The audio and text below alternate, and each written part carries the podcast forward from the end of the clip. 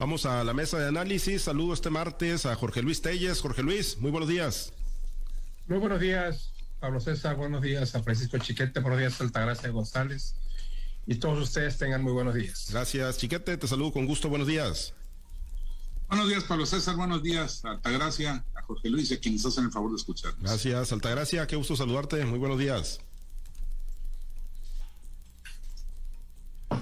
Buenos días, Pablo. Buenos días, Jorge Luis. Buenos días, Francisco. Buenos días a toda nuestra amable audiencia. Bien, pues vamos a uno de los temas. Gracias, Altagracia.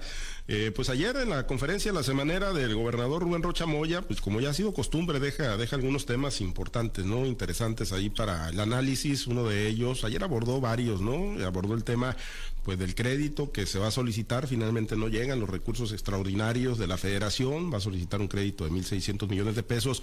Pero también eh, habló sobre las obras inconclusas Jorge Luis, obras que pues no nada más quedaron sin concluir, que eso podríamos decir forma parte de la normalidad, ¿no? De una administración a otra, cuando hay cambio de gobierno, obras que, que trascienden, obras que no se alcanzan a, a finiquitar.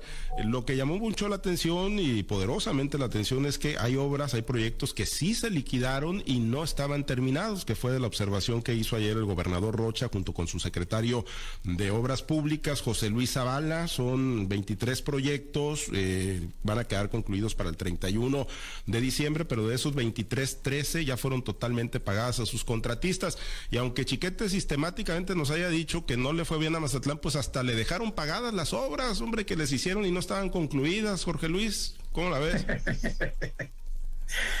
bueno, mira, yo creo que aquí lo que, lo que parecía ser una una tormenta, una, una gran tormenta, pues no pasó de ser una tempestad en un vaso de agua, ¿no? Porque, pues no hubo un señalamiento concreto, una acusación, ni siquiera una declaración concluyente del gobernador Rubén Rocha Moya en contra de la administración de Quino Ordaz.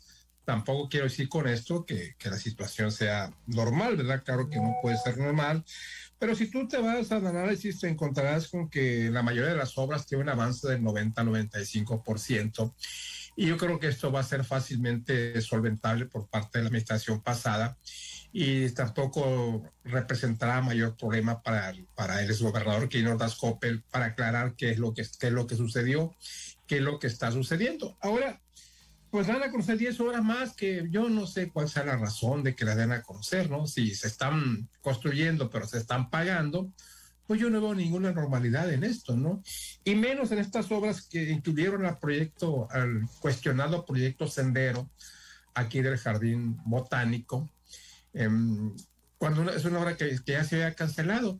Y luego hablan del Hospital General, del Hospital General de, de Culiacán, y hablan también del Parque Lineal San Joaquín, obras que ya están terminadas al menos aparentemente, porque lo del Hospital General de Culiacán pues es un tema muy, muy discutible ahí, no es un prácticamente no solo cascarón, un edificio que sí está muy bonito, que es muy grande por fuera, pero que es un cascarón, porque pues no tiene el equipamiento adecuado para, para, que, para que entre en funciones. Este hospital se utilizó como apoyo cuando estábamos en la parte más álgida del COVID, pero una vez que esta situación se ha medio tranquilizado, ya dejó de prestar servicios. Entonces, es un cascarón, pero yo creo que el proyecto, al menos en lo que lo concibió Quirino, pues ya está terminado y está liquidado. Yo no sé cuál sea la razón por la que se incluyen estas obras y además otras obras ahí, como el Hospital Pediátrico, el Hospital de la Mujer, el Centro de Salud Urbano,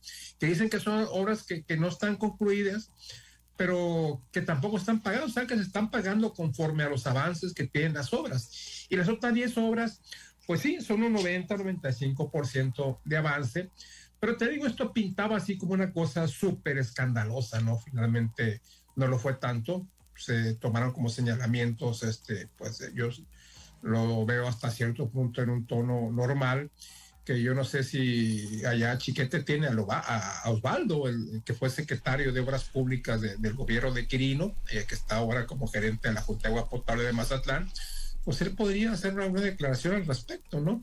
Pero no le veo yo mayor caso, ¿no? O sea, te digo, si hubiéramos dicho obras que están 70, 60, 50%, pues iba a ser un escándalo. Yo creo que esto es sustentable, inclusive yo creo que estas obras eh, pues estarán este, concluyendo en un tiempo razonable.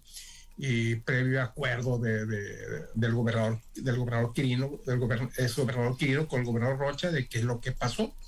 Yo creo que no va a ser un problema para aclararlo y tampoco creo que esto, a pesar de que pues constituye un pequeño obstáculo, tampoco signifique una, una, una situación que, que Quirino no pueda solventar para convertirse pronto en el embajador de México en España. Te digo, para a mi juicio, a mi modo de pensar, no sé ustedes, mucho ruido y muy pocas nueces. ¿eh? Es, es eh, como para normalizar una situación de esta chiquete que se pague, que se liquide una, una obra que no está concluida. Ayer usaba la frase el gobernador, ¿no? Muy coloquial, música pagada no hace buen son. E, ¿Es como para normalizarlo, chiquete? No, yo creo que sí hay una irregularidad ahí, hay una administración, pues, eh, no sé, irregular, este, una mala administración de los recursos, pero te voy a, decir dos cosas. Una es que dos de los tramos de la avenida Gabriel Leiva, que están pendientes, y otro es una, planta tratadora aquí de Mazatlán, de las que recuerdo así al, golpe, son obras ejecutadas junto con el gobierno municipal. Entonces, pues yo sí veo este probable que, e incluso algunas, sobre todo la, la planta tratadora tiene inversión federal. Yo sí veo probable que en estas haya habido una aportación mayor del, Estado o adelantar las administraciones para que se siguieran con los trabajos y este y que no se detuvieran porque el ayuntamiento no tuviera dinero o porque no llegaba el dinero de la federación. Esas son, son posibles explicaciones a estos casos. La calle, la Gabriel Leiva está en, en, uso, fue inaugurada efectivamente sin terminar, hay detalles ahí que no quedan. La, lo mismo la avenida Rodolfo Telo Aiza o Avenida Las Garzas, de acá de la zona dorada, a la que sí le faltan algunos detalles en, las banquetas, en, las uh, adoquines que le pusieron a unas zonas, pero que la avenida está en uso, está operando e incluso pues ha recibido una gran cantidad de turistas, que es la parte más, más concentrada del turismo. Y no hay como para decir, eh, pues se fueron, se aborazaron, soltaron el dinero y no hay nada. La verdad es que no, no son, no son obras este, en las que falte gran cosa. Seguramente son detalles y probablemente la explicación esté en eso, en, que el gobierno del estado, para garantizar que se continuara la ejecución, adelantó sus partes y dejó pendientes las del estado, las del municipio o las del o la de la federación. Pero yo esperaba que el gobernador que adelantó el asunto, que lo, estuvo anunciando, pues dijera, vamos a proceder contra determinado funcionario, vamos a buscar, estamos este, indignados porque se viola esto y esto otro. Pero yo lo que son puras suposiciones, puras sospechas de nada en concreto. Entonces, pues no me queda otra explicación que la, la de la justificación de los 1.600 millones de pesos que se están por pedir porque es mucho más fácil desecharle la culpa a los de atrás que decir el, presidente nos tiene todavía encampanados y no nos manda lo que nos ofreció. Pues yo creo que no, no, no hay materia de, litigio, pero bueno, pues sí hay un buen aprovechamiento del momento político. pues, eh, pues en términos boxísticos, marcando el jab nada más el, el gobernador, o sea, poniendo ahí cierta distancia solamente Altagracia. Y bueno, eh, sí, sí lo ves eh, así, un tema meramente técnico, meramente administrativo, o tendrá la, dosis política de ir poniendo distancia o un pequeño apretoncito al exgobernador Kirin Ordaz. Mira, definitivamente que veo muchas situaciones que pueden ser políticas, pueden ser este, técnicas, pueden ser de administración pública cuando se, se, licita una obra, ya sea por o adjudicación directa, siempre hay un contrato que dice los términos en que en la que fue pactada y, los tiempos en los que va a ser terminado, igualmente las administraciones que se van a dar. Si realmente hubiera un, un trasfondo legal en esto que está pasando, creo que no serían los medios de comunicación los que eh, el lugar idóneo o, la, o, la, semanera del gobernador el lugar idóneo para aclarar esta situación. Tendría que hacerse a través de los canales legales eh, para lo que, que, vienen de manera contractual, ¿no? Entonces, este, me parece que, que no, que no, no es el lugar ni tampoco el momento, ¿no? Tendrían que haber hecho un análisis más profundo y, como te digo, llevarlo a, a las instancias legales correspondientes. También sabemos que cuando se hacen este tipo de obras, ahí eh, se adelantan las administraciones, pero debe de haber un seguimiento documental para esto, ¿no? Al igual que, por ejemplo, si tienen esas obras, vicios ocultos, también hay un tiempo prudente para aclararlos, ¿no? Entonces me parece que esto fue más, más, y lo aclara el, gobernador ahí dice, lo estoy aclarando porque ustedes los medios lo pidieron, él, él hace esa aclaración, entonces a petición de parte pareciera ser, pero eso no es lo conducente en materia legal, ¿no? Entonces vamos, vamos viendo situaciones eh, como si estuviéramos encampañados, cosa que ya pasó, no va a haber otra campaña en el gobierno del estado hasta dentro de seis años, esperamos en Dios que así sea, por la salud del gobernador y por todos los que están ahorita ocupando puestos. No, no, realmente me parece que no está, no tiene tanto trasfondo político también por el avance que lleva las mismas obras. Entonces, este, creo que, que hubiera sido más contundente decir si realmente fallaron o no fallaron, o, violaron o no violaron, o cometieron algún este, eh, daño al, al patrimonio del Estado que simplemente hacer un, un, listado de, la, de, las obras que tienen, en qué condiciones están o el avance que tienen. Parece que eso no, es trascendental, lo trascendental hubiera sido lo otro, ¿no? Ahora, cuando hablamos de, de que hacen este tipo de situaciones, creo que el gobernador, eh, cuando hizo su toma de, protestas, la, toma del puesto de la gubernatura, él alabó la, el ejercicio de gobierno de Quirino Ordaz Coppel y, lo hizo ver como que habían pasado de manera tranquila y sin ningún problema ni sobresalto. Incluso reconoció que se le hubiera dejado dinero, incluso dijo que ya estaban trabajando en obras pequeñas, pequeñas obras, pero que se iban a alcanzar en todos los municipios. Entonces, ¿de qué se trata? O sea, se están desdiciendo de lo que hicieron anterior, lo que dijeron anteriormente, o realmente hicieron un juicio al aire muy rápido antes de ver realmente cómo estaban las arcas del Estado, o realmente se trata de puro ruido político que realmente la ciudadanía pues no nos importa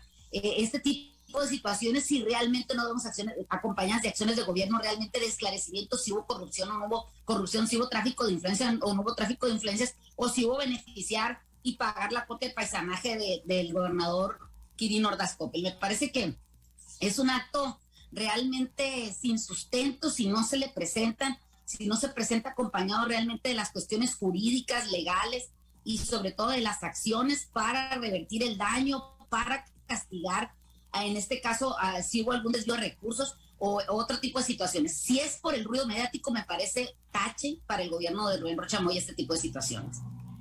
La realidad es esa, efectivamente, no, no hubo la contundencia, digo, si es lo que se buscaba ayer en la conferencia de la semanera, pues el tema ahí está, eh, salvo que pues haya otras cosas, no hay en los expedientes que, habría que checar, dijo que iba pues al, al, área de transparencia, pues ya, ya veremos, ¿no? En qué termina esto, sí, yo creo no se debe ¿no? Un tema de pagar una obra, finiquitarla antes de que se concluya el trabajo material. Bueno, y, y obviamente el otro tema, bueno, pues tiene que ver con los recursos, Jorge Luis, pues de inicialmente haber hablado de 600 millones, 800, luego 1.300, pues van a ser finalmente 1.600 millones de pesos los que solicite como crédito, también que atribuible a, fallas en la administración pública y la imposibilidad de poder cumplir a estas alturas con las obligaciones de, fin de año con los trabajadores, Jorge Luis.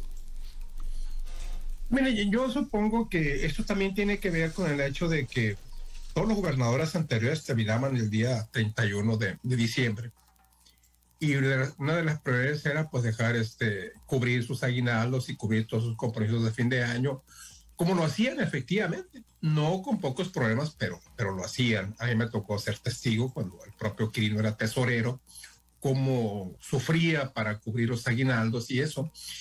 Y ya como gobernador y como gobernador bueno pues eh, me supongo que es una ventaja que se haya extendido hasta el día último de diciembre. Hay que recordar que Roberto Chamoya entra el primero de noviembre y desde que entra, entra pues con la situación de, del aguinaldo en puerta, que a lo mejor no se hicieron las ah, adecuaciones apropiadas porque pues, los gobiernos y los ayuntamientos previsores van haciendo un guardadito cada mes precisamente para la cobertura de los aguinaldos. En este caso yo quisiera pensar que por ahí pudiera estar alguna parte del problema. Pero por la cuenta que hace Rubén Rocha, ustedes la tienen ahí también, está muy clara, dice que tiene 400 millones de pesos en caja, más 900 millones de participaciones federales que le van a llegar ahora en diciembre, pues esto suma 1.300 millones de pesos. Y si el compromiso es por 2.900 millones, pues tiene que pedir 1.600 millones de pesos. No es este tan poquito, ¿eh? No es tan poquito, o sea, cinco instituciones bancarias aduce de que no ocupa la a la, la, aprobación del Congreso del Estado, porque son créditos a corto plazo y créditos menores al 6% del presupuesto de egresos del año que viene, que sumaría, ese, ese 6% sumaría 3.540 millones de pesos, o sea, viene siendo pues un poquito menos de, de, la mitad de lo que está pidiendo, pero de todos modos va a informar al Congreso del Estado. Pues eh, por un lado, esto, pues qué bueno, ¿no? Porque los trabajadores van a recibir su, beneficio, ellos no tienen por qué pagar el pato, pero pues también este se endeuda al Estado, como quiera que sea, es una deuda que va a costar, de acuerdo con las mismas cuentas que hizo el propio gobernador, 230, 236 mil pesos diarios, que en 10 días sumarían 2 millones 360 mil pesos. Esto sí se paga en los 10 días. Si no, bueno, pues va a seguir corriendo la cuenta a razón de 236 mil pesos diarios y aquí hay cinco instituciones bancarias con oficinas en Culiacán que serían las que estarían este, cobrando la utilidad correspondiente. Definitivamente el gobierno del Estado ocupa de este dinero para solventar sus necesidades. Definitivamente si tiene la, la, la capacidad que la tiene, si tiene las facultades que la tiene, pues qué bueno que haga uso, que haga uso de ellas, ¿no? Pero pues eh, si no llega el recurso, que es lo más probable que no llegue, pues sí va a haber, eh, entra Quirino, entra Rocha endeudando al gobierno y viendo pues a ver cuánto, cuánto, de cómo le va, cuánto va a ser lo que va a sangrar al erario por esta situación, porque de por sí, pues no hay dinero y así pues menos, ¿no? Pero bueno, vamos a ver, las cosas van a salir finalmente. Y eh, efectivamente, no digo, si se pagan los términos o en los plazos que, ha manejado el gobierno del Estado, si la federación envía los recursos, pues bueno, finalmente creo que es válido echar mano de esta herramienta financiera, chiquete, en aras de que los trabajadores tengan, ¿no? Sus aguinaldos y sus prestaciones de fin de año y también pues evitar conflictos eh, sociales, ¿no? Brotes de, inconformidad que son muy propios y que son además muy justificados de quien no recibe oportunamente una prestación tan elemental y sagrada como es el, aguinaldo. Pero pues la gran pregunta es, ¿irá a mandar el gobierno federal estos 2.900 millones de pesos? Bueno, ya se comprometió el presidente. quizá no lo haga de manera oportuna, pero el compromiso que tiene es ese. Eh, aquí estamos viendo este, dónde cambia la situación con un gobierno cercano y amigo al presidente y uno que pues en teoría no lo era.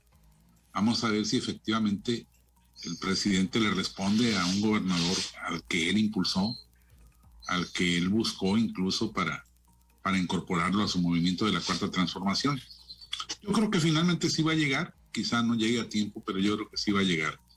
Pero el problema no es ahorita, el problema como quiera está al menos de palabra ya resuelto. El problema es a partir del año próximo, porque la advertencia del gobierno federal, del propio presidente, ha sido hasta aquí ya el año siguiente se rascan con sus propias uñas y entonces, pues ahí sí los rescates de fin de año, pues eh, parece que se van a terminar a menos que la urgencia de la elección que se aproxime, pues vaya a hacer que el presidente cambie su, forma de pensar. Y bueno, finalmente yo entiendo la, la molestia de Rocha, la necesidad de soltar todos estos elementos que trae encima, porque pues como todo gobernante que va llegando le desespera ver que no hay dinero en caja y que hay compromisos. Yo creo que ahí hasta los hermanos Moreira que, se sucedieron en el gobierno habrían tenido esa, ese, ese conflicto, esa molestia, ¿no? Pero bueno, pues eh, esa es la administración pública, esa es la realidad de la administración pública. El dinero nunca les alcanza, eh, el dinero pues eh, nunca llega a tiempo, siempre están en apreturas y en, conflictos. Ojalá que, esta vez por lo menos se logre pagar, porque bueno, no solo se trata de, de, los derechos de los trabajadores, sino también de la derrama económica que significa para el Estado. Muchos proveedores de los propios trabajadores, pues cuentan con eso, El tendero de la esquina, el que fía la, la ropita, todo eso, ese dinero que se mueve tan, pues con una dispersión muy amplia y que es muy importante para la economía. El problema, Altagracia, es que el propio Rocha, pues digo, se prestó, y es lo menos que, yo creo, que se prestó para vender la, idea a los sinaloenses de que las cosas estaban bien, ¿no? En materia financiera, que había guardaditos, que no había mayores, mayores problemas. Él mismo, ¿no? O le compró la idea al gobernador, al exgobernador Kirin Ordaz, sin asomarse a ver cómo realmente estaban las finanzas, o pues él se prestó a esto y hoy pues le cambia la idea a los sinaloenses, ¿no? Al tramitar todos estos créditos. Creo que es difícil para un gobernador, después de haber, como te digo, lanzado un juicio al aire, decir que las cosas estaban bien y encontrarse con lo que está pasando. Sabemos que no hay un flujo efectivo dentro de las arcas de las arcas estatales y menos pues las va a ver si si no las gestionan a tiempo y sobre todo si las personas encargadas de esto en, en la tesorería de la federación pues no se las hacen llegar con con la oportunidad que deberían de hacerlo. No hay que ver exactamente cuánto es lo que se le debe de parte de la federación, porque si no estamos esperando un recurso que no va a caer. O sea, eh, los presupuestos son para ejercerse al pie de la letra, no, es como para decir, necesito tanto y me tienen que rescatar, no es así tan fácil. Entonces, eh, realmente estamos viendo que este, este tipo de problemas, estos déficits que se causan en los estados es porque o bien disponen antes de los recursos porque se los administran antes, o también porque hacen un uso discrecional. En el caso de la universidad, que también lo mencionaba el gobernador, les dice también que los van a rescatar del déficit que han tenido durante mucho tiempo, pero que va a ser la última vez, porque también a su vez a él se lo hacen saber así en la en la este federación, ¿no? definitivamente que cuántos meses han pasado y no o ya tenemos un mes que tiene eh, que el gobernador Rubén Rocha Moya y no sabemos exactamente si se los deben o cuánto le deben en la federación. Eso me parece que deberían de aclararlo para no estar a expensa de saber si nos van a dar como de dádiva o nos va a llegar como de dádiva, dádiva o es una justificación para pedir un crédito. No, me parece que hay situaciones que deben de ser aclaradas más oportunamente. Ahora, el que se pide un crédito no es nada nuevo ni tampoco es nada este, fuera de lo normal. Todos los gobiernos lo han utilizado. Quizás aquí lo único que, que está haciendo ruido es que los gobiernos de Morena, las campañas de Morena, los candidatos de Morena siempre han señalado como algo que no se debe hacer el pedir un préstamo cuando es algo cotidiano en la administración pública y en la administración de cualquier negocio, porque es muy fácil gobernar cuando se tiene dinero, es muy fácil tener una familia cuando tú tienes dinero. Lo difícil es hacer que las cosas se hagan aún sin dinero. Entonces, eso realmente es lo que deben de cambiar, el discurso, que no satanicen las herramientas de la administración pública o de la administración en general o el dinero que vas a pedir una institución financiera como si fuera algo realmente malo. Hay que ver por qué es la causa que tienes que pedir el, el, crédito y hacia dónde va dirigido y sobre todo cuidar un poco más lo que nosotros decimos, esos juicios al aire, esos, esos aplausos o esos señalamientos que se hacen a veces sin tener todos los elementos a la mano. Creo que ahí es donde realmente a la ciudadanía y a los seguidores eh, reacios, así fervientes de la cuarta transformación les cuesta entender que se tienen que pedir este tipo de préstamos. ¿no? Entonces me parece que si se necesita en el Estado y sobre todo si hay fuentes de pago, porque lo, lo peligroso en la administración pública es solicitar recursos o hacer obras o hacer gastos sin fuente de pago, eso es lo que he señalado. Si tú tienes una fuente de pago que es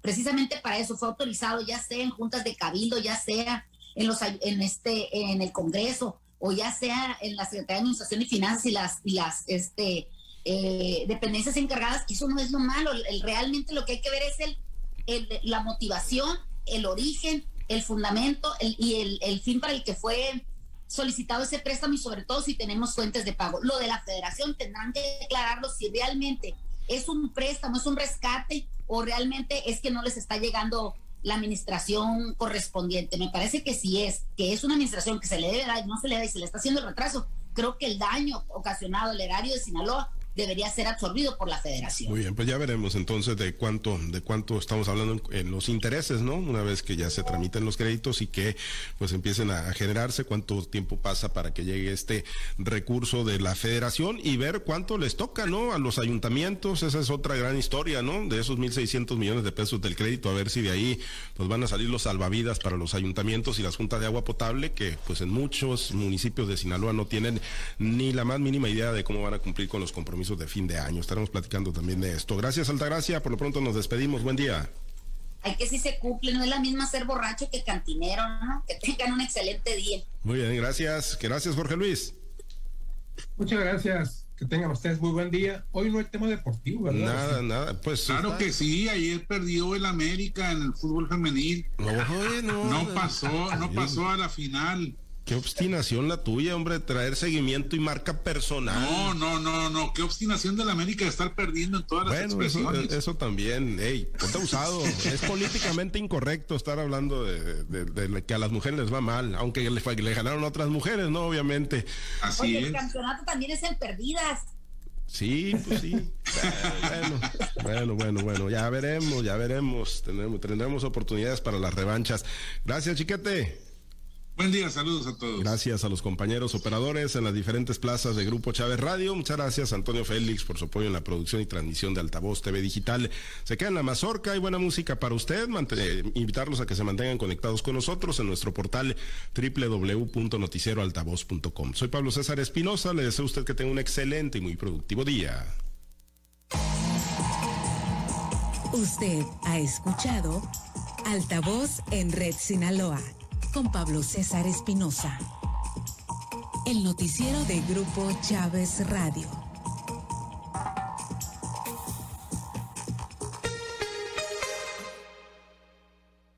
Tu primerísima radio local en el Valle del Fuerte. XH